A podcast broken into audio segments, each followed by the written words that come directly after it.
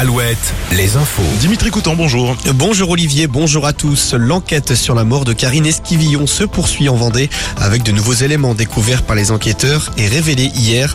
Deux chargeurs et un silencieux ont été retrouvés dans la vie qui coule à Maché. Ils font partie du fusil avec lequel Michel Pial dit avoir tué accidentellement son épouse. Des aveux dont les enquêteurs continuent de vérifier l'exactitude. Une marche blanche en mémoire de Karine Esquivillon doit se tenir samedi à Maché.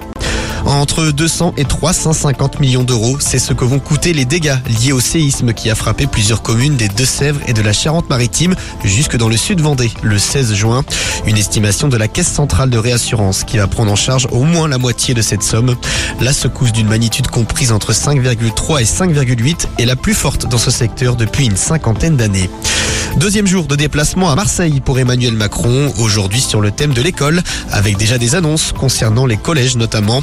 Ils accueilleront les élèves entre 8h et 18h dans les quartiers d'éducation prioritaire.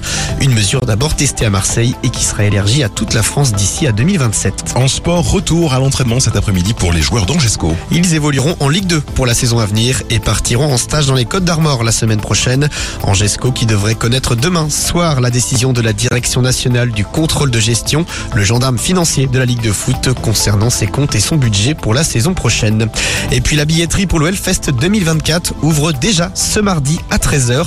La moitié des passes 4 jours sera mise en vente. Pour l'autre moitié, ce sera entre septembre et octobre. Une répartition voulue par les organisateurs après la colère de certains festivaliers pour qui débourser 329 euros dès la fin du précédent Hellfest était trop difficile.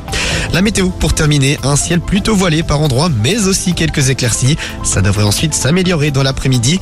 17 degrés en ce moment à La Roche-sur-Yon, Angers et Saint-Nazaire.